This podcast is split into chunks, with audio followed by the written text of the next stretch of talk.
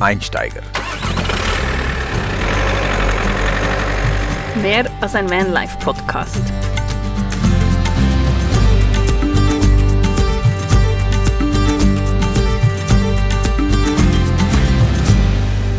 Willkommen zur bereits dritten Folge vom Podcast Die Einsteiger. Grüezi miteinander, ich bin Dylan Wickramer. Und ich bin Martina Zürcher und wir leben seit April 2016 in einem Bus und erzählen jetzt ein weiteres Stück aus unserem Erfahrungsschatz. Äh, also das letzte Mal, wir leben in einem VW-Bus, hast du gesagt. Aber jetzt, die Lage hat sich geändert. Die Lage hat sich geändert. Wir waren fünf Jahre in einem VW-Bus T5 unterwegs, also eigentlich sehr klein und eng und viel. Wer hat gesagt, dass es klein ist?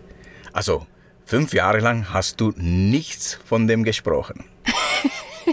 Jeder, der gefragt hat, ist das nicht zu klein? Du hast gesagt, nein, das ist alles gut, wunderbar, wir haben viel Platz.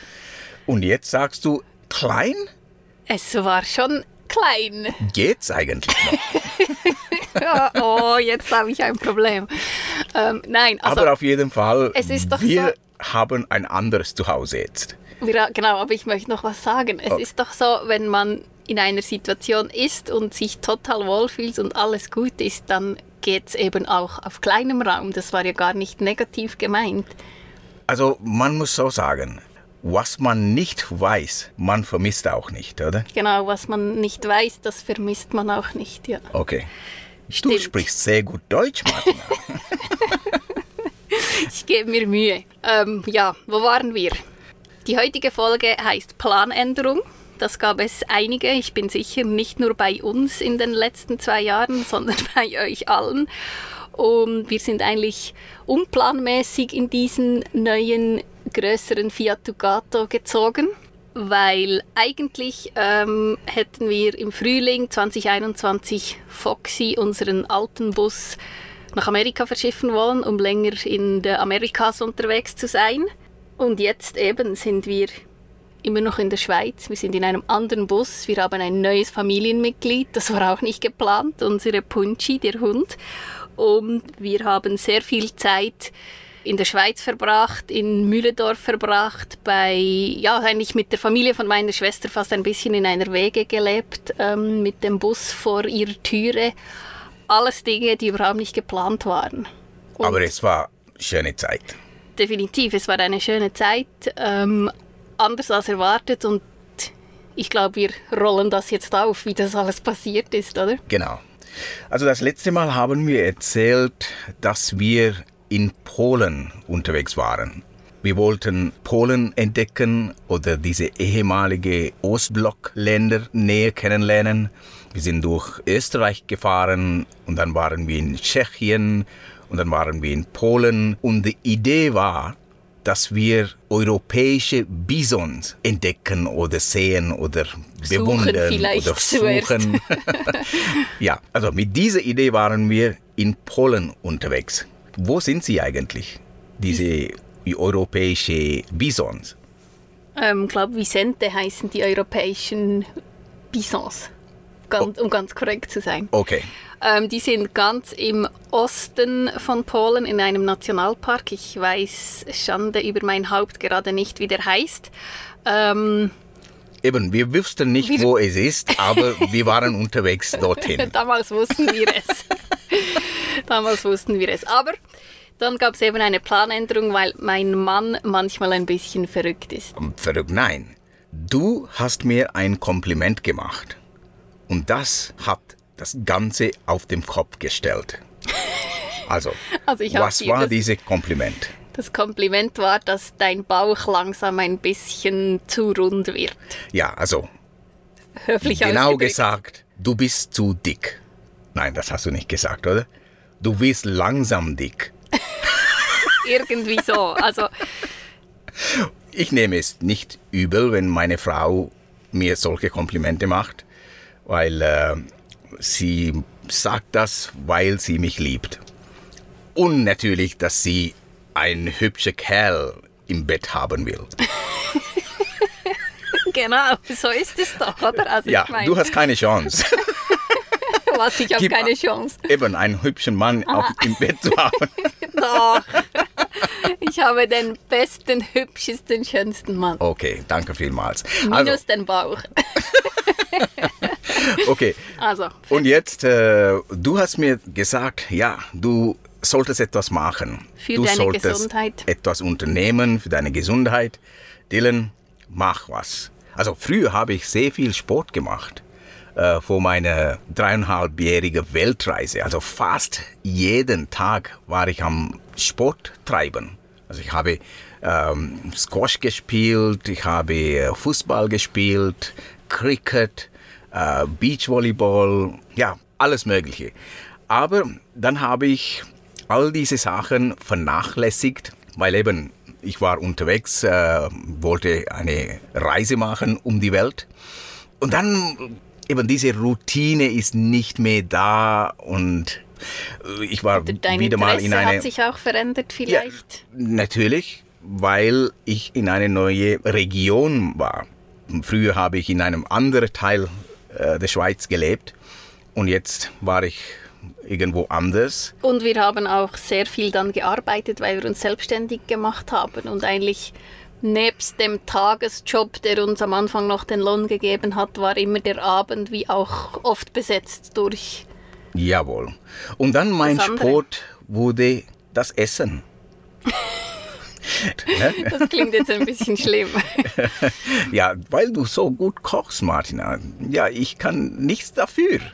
Ja, Ähm. und ganz ehrlich, so während den Anfängen von dieser ganzen Corona-Zeit war ja Essen und ein, ich meine, einkaufen gehen in ein Lebensmittelgeschäft war das Highlight der Woche, oder? Ja. Also, das kommt Für eine dazu. Zeit lang, ja. Und wir waren in Polen, wir waren unterwegs Richtung Ostpolen, um äh, Bisons zu entdecken.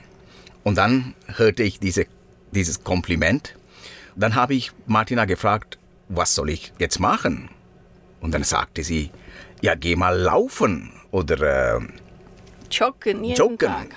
Und dann habe ich eine Idee bekommen. Und diese Idee war, dieser berühmte Jakobsweg entlang von Irun nach Santiago die Compostela oder noch weiter zu Fuß zu gehen. Ja, dann haben wir einfach äh, am nächsten Tag das Auto umgedreht. Planänderung. Bisons waren jetzt weg und quer durch Europa sind wir Richtung Spanien gefahren. Und deine einzige Vorbereitung war es, dass du an diesem zweiten Tag, nachdem du am ersten die Idee hattest, dass du zehn Kilometer gerannt bist, weil du einfach trainieren wolltest und dann hattest du so Schmerzen.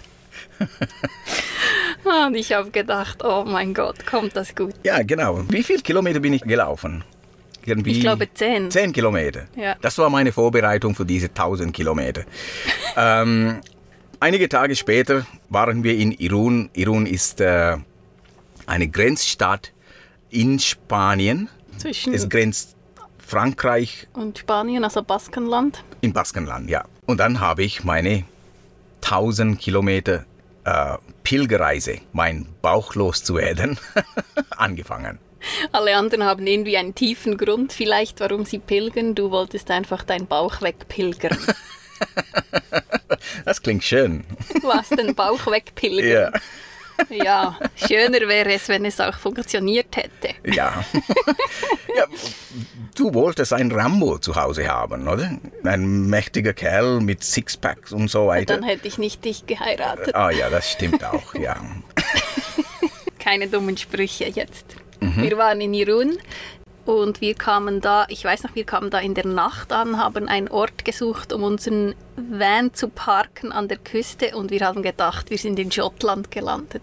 Es ist so anders als dieses Bild, das man von Spanien hat dort. Gell? Genau, also so sehr grün und äh, bergig In der und Nacht äh, eben sehr neblig auch. neblig auch, ja. Äh, aber auf jeden Fall, das war eine aufregende Zeit für mich. So die Idee war, mich von Martina zu trennen für einen Monat und alleine diese 1000 Kilometer äh, Richtung Santiago de Compostela zu gehen und nachher bis Finisterre, also 1000 Kilometer äh, Strecke wollte ich bewältigen. Alleine. Ganz alleine. Aber das kam anders. Eine weitere Planänderung. Eine weitere Planänderung, weil vier Tage war ich unterwegs, äh, alleine. Und in dieser Zeit, du bist äh, Richtung Süden gefahren. Also, Genau, ich bin ein bisschen Richtung Süden gefahren, habe ähm, auf so Olivenfarmen übernachtet und war Und du wolltest äh, Wölfe sehen auch. Genau, wenn es schon mit den Bison nicht geklappt hatte, hatte ich den Plan, ähm, eine Wolfsentdeckungsreise zu machen, weil in Spanien leben die meisten Wölfe Europas. Habe ich auch nicht gewusst vorher, in den Picos des Europeas. Ähm, aber das hat dann auch nicht geklappt, weil diese Führung in dem Park äh, wegen Corona nicht stattfinden konnte. Ähm, ja, und dann war ich alleine unterwegs und es war sehr, sehr schwierig, eine Herberge zu finden. Äh, die waren nämlich geschlossen oder äh, es hat keinen Platz gehabt. Wir haben noch gar nicht gesagt, dass du nicht auf dem normalen Camino unterwegs warst. Also auf dem normalen heißt der Camino Frances. Das ist der, wo eigentlich die, glaube, über 90 Prozent der Pilger gehen auf dieser Hauptroute quer durch, also mehr oder weniger quer durch Spanien. Du hast den Camino Norte gewählt. Das war wirklich oben an der Atlantikküste entlang, ist viel steiler, viel bergiger und eben Ja, auch schwierigste ähm, äh, Strecke. die schwierigste Strecke Ja. und sehr wenig auch besucht, auch im Normal, in normalen Jahren eigentlich. Eben, es gibt keine eine einzige Jakobsweg. Es gibt einige, äh, wie viele? Etwa vier, Also, fünf? Allein in Spanien gibt es zehn verschiedene. Ah, ich zehn vorher verschiedene, geschaut okay. noch auf der Ja. Karte und, und das ist ein mittlerweile eigentlich ein Wegnetz in ganz Europa. Du hättest auch in der Schweiz, glaube ich, starten können. Ich bin losgelaufen mit der Hoffnung, dass ich in ähm, Herbergen übernachten kann oder Hotels oder Gasthäuser und so weiter. Aber wegen Corona, es gab fast keine Unterkunft mehr. Ich habe jeden Tag eine Planung gemacht, okay, ich laufe von hier bis da und dann suche ich mir ein Zimmer oder eine Herberge. Aber als ich mein Ziel erreicht habe, musste ich nochmals etwa drei, vier, fünf Kilometer weiterlaufen, um ein Hotel zu äh, finden. Wie viele Kilometer hast du jeden Tag gemacht? Ähm, zwischen 30 und 40 Kilometer. Und dann eben nochmal zusätzlich drei, vier, fünf zu gehen ist. Ja, das war, das war wirklich also eine Katastrophe. Du warst müde am Abend und dann kommst du dort an, du hast keine Energie mehr, aber die Hotels oder Herbergen waren zu. Und dann musste ich einfach weiterlaufen. Ähm, es hat keinen Spaß gemacht, äh, schlussendlich. Und dann musste ich Martina anrufen und sagen, hey Martina, kannst du bitte das Auto zu mir bringen? Genau, so war ich dann eigentlich mit dir parallel unterwegs. Ähm, habe dich immer morgens wieder rausgeschmissen, da wo du aufgehört hast zu gehen am Abend.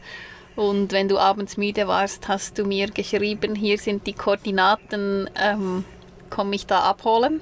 Und so haben wir dann immer ja, den Weg eigentlich gemeinsam gemacht. Ich mit dem Bus und du zu Fuß. Da, die Landschaft hat mich fasziniert. Also Nordspanien ist wirklich wunderschön. Die Atlantikküste ist, also das, du konntest nicht immer baden gehen, weil das Wasser war nicht immer schön äh, warm.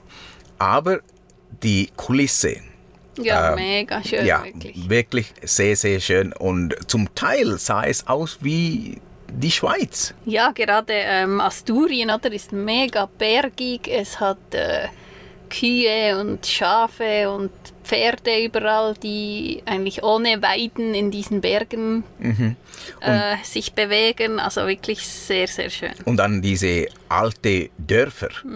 Das ist wunderschön. Also ich habe kaum Menschen getroffen ähm, in Spanien. Also als ich unterwegs war, ich habe um etwa 7 Uhr angefangen und dann war ich einfach, also ohne Pause bin ich ähm, bis 5 Uhr, 6 Uhr gelaufen.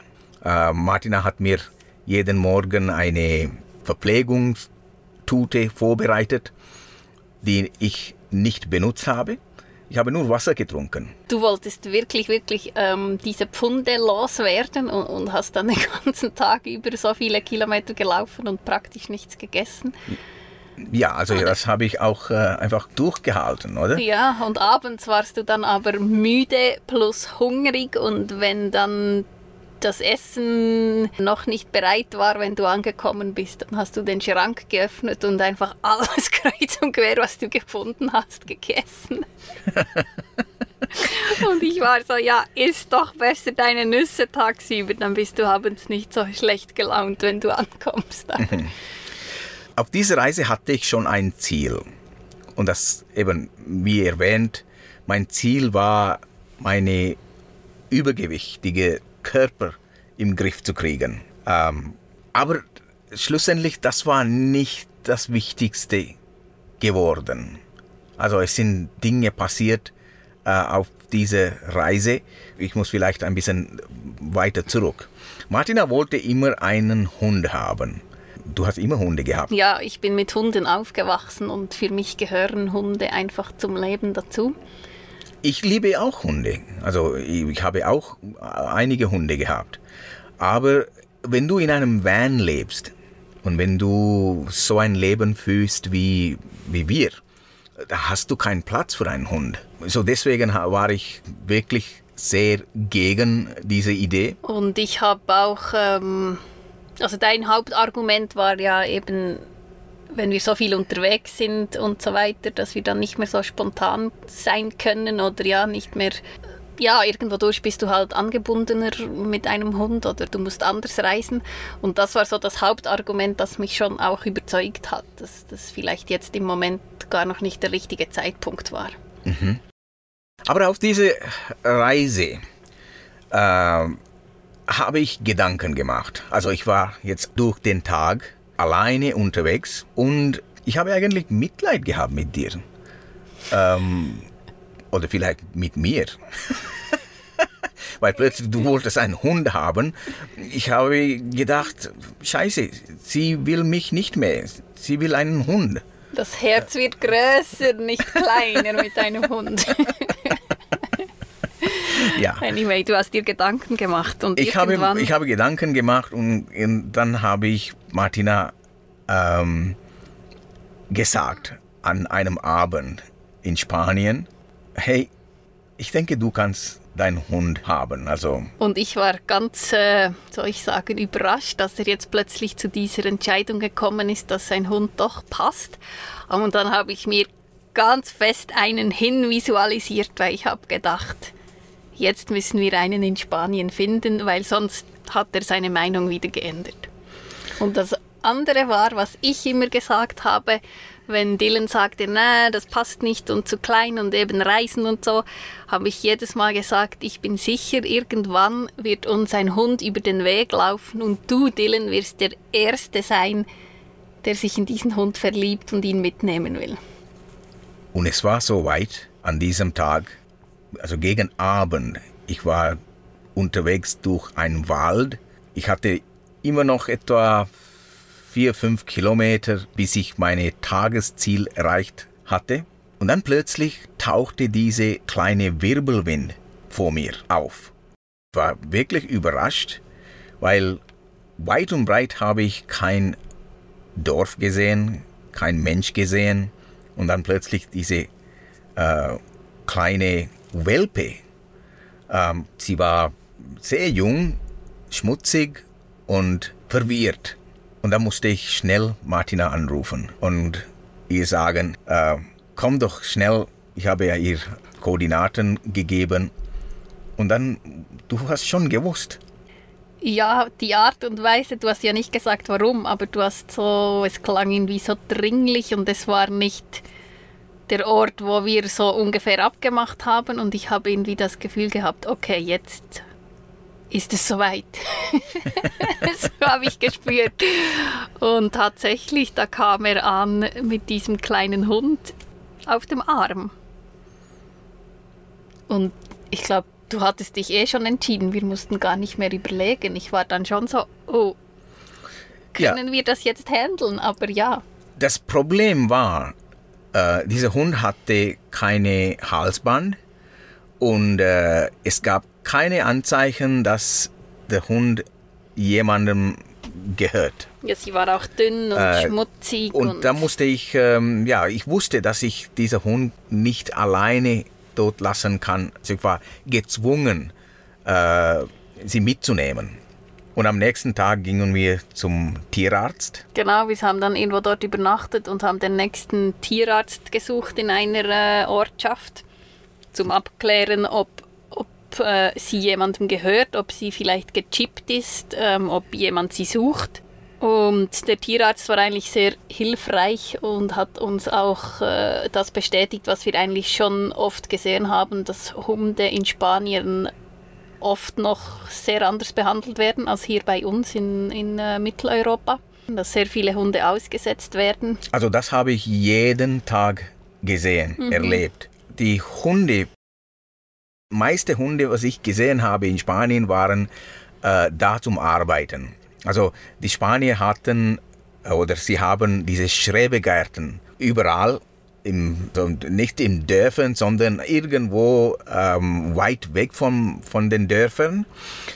Und sie haben ihre Hunde, also ein paar Hunde in, in jede diese Gärten. Angebunden. Die Leute kamen mit ihren Autos und dann Futter gebracht und dann gingen sie nach Hause. Also man sieht wirklich so diese Spuren, wo die Hunde jeden Tag am gleichen Ort durchgehen, weil sie eben angebunden sind an einer Kette und einfach immer wie im Kreis gehen und eben überhaupt keine sozialen Kontakte haben. Ich meine, Hunde sind so soziale Tiere, oder?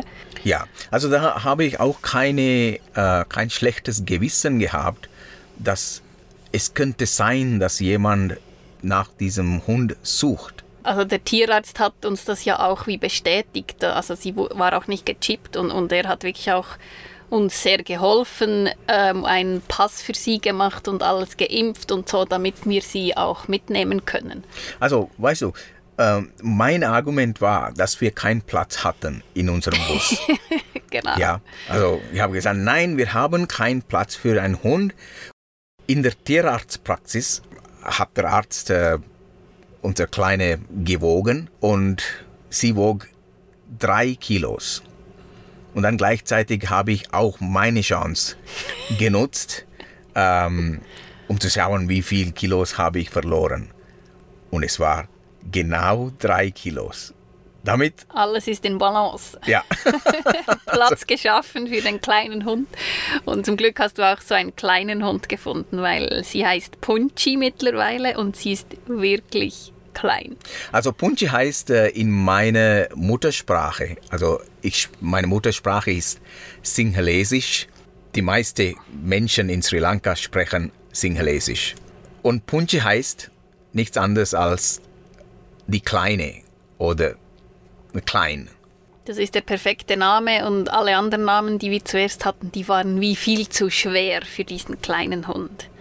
Und übrigens, wenn wir diesen Podcast hier aufnehmen, schläft sie mehr oder weniger direkt unter dem Mikrofon, ist völlig relaxed und hat sich ähm, in dieser Zeit extrem gut bei uns eingelebt. Ja, und so waren wir dann plötzlich zu dritt. Das Leben hat manchmal einfach wirklich Planänderungen ähm, und ich glaube, das musste auch einfach so sein. Punti hat sich super bei uns eingelebt und dann ein paar Tage später sind wir in Santiago de Compostela angekommen und Punti und ich haben die letzten zwei Kilometer im Stadtzentrum, glaube ich, mit dir zusammen gemeistert. Gell? Ja, das war schön.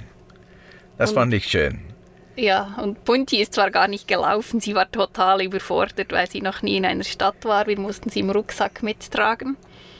Aber ähm, wie war das für dich? War das so emotional, dort in dieser Pilgerhauptstadt anzukommen? Ähm, nein. Also es war sehr schön, sozusagen das Hauptziel zu erreichen. Ähm, ich war nicht emotional. Die Stadt hat mir unheimlich gut gefallen. Es ist sehr, sehr schöne Stadt. Ja, ja. sehr schöne Stadt, sehr alt und äh, sehr viele äh, Sehenswürdigkeiten. Ich denke, ich war irgendwie körperlich überfordert. Deswegen konnte ich nicht mich äh, richtig dieses Gefühl hineingeben.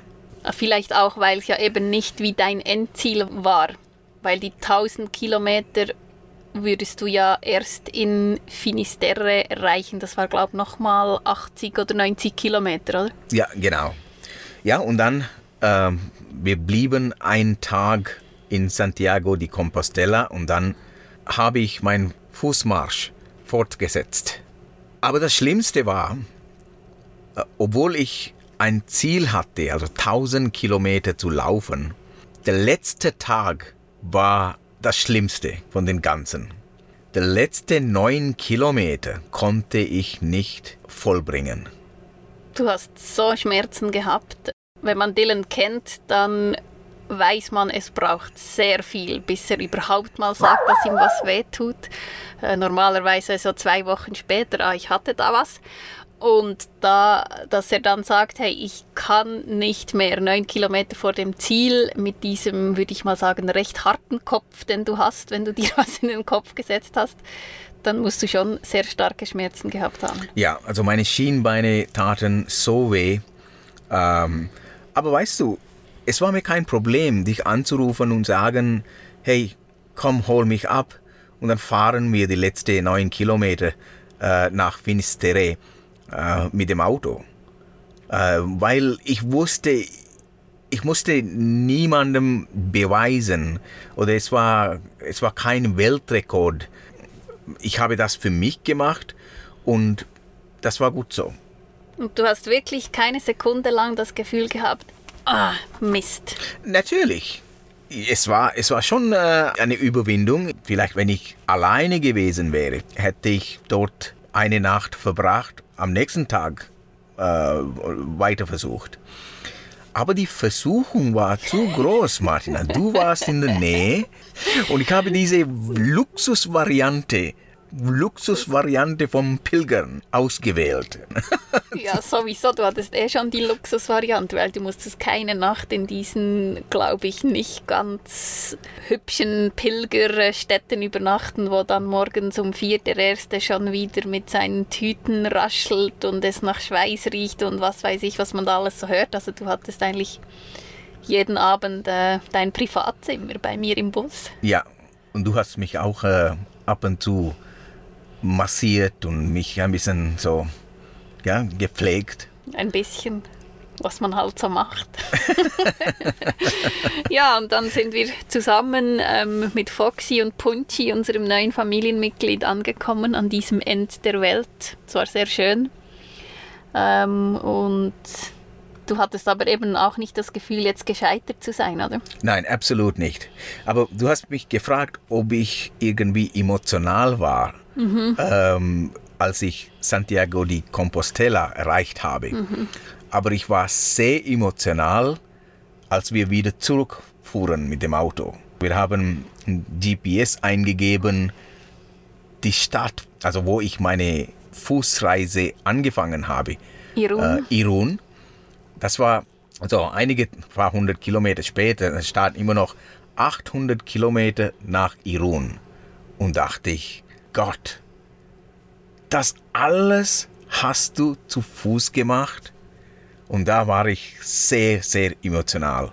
Ich konnte meine Tränen nicht äh, zurückhalten.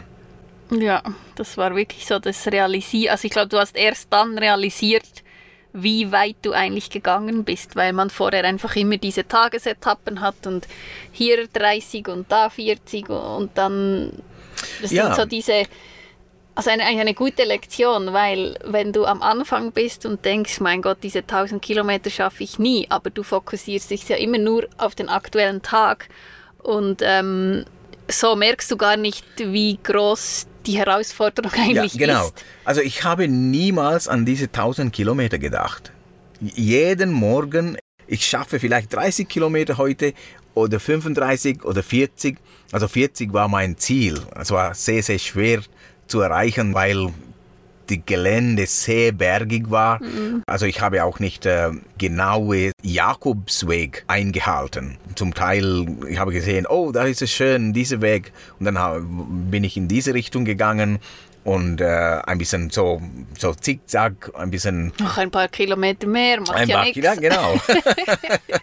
und das, das, das, das hat, ähm, und, ja, eben mein Ziel war einfach, den Tag zu genießen, etwas schön zu sehen und ein bisschen etwas, ähm, etwas zu erleben. Und das ist eigentlich eine, eine Lektion auch fürs Leben, nämlich nicht das ferne Ziel immer in den Augen haben und denken, das schaffe ich nie, sondern den Weg dorthin genießen, oder? Genau.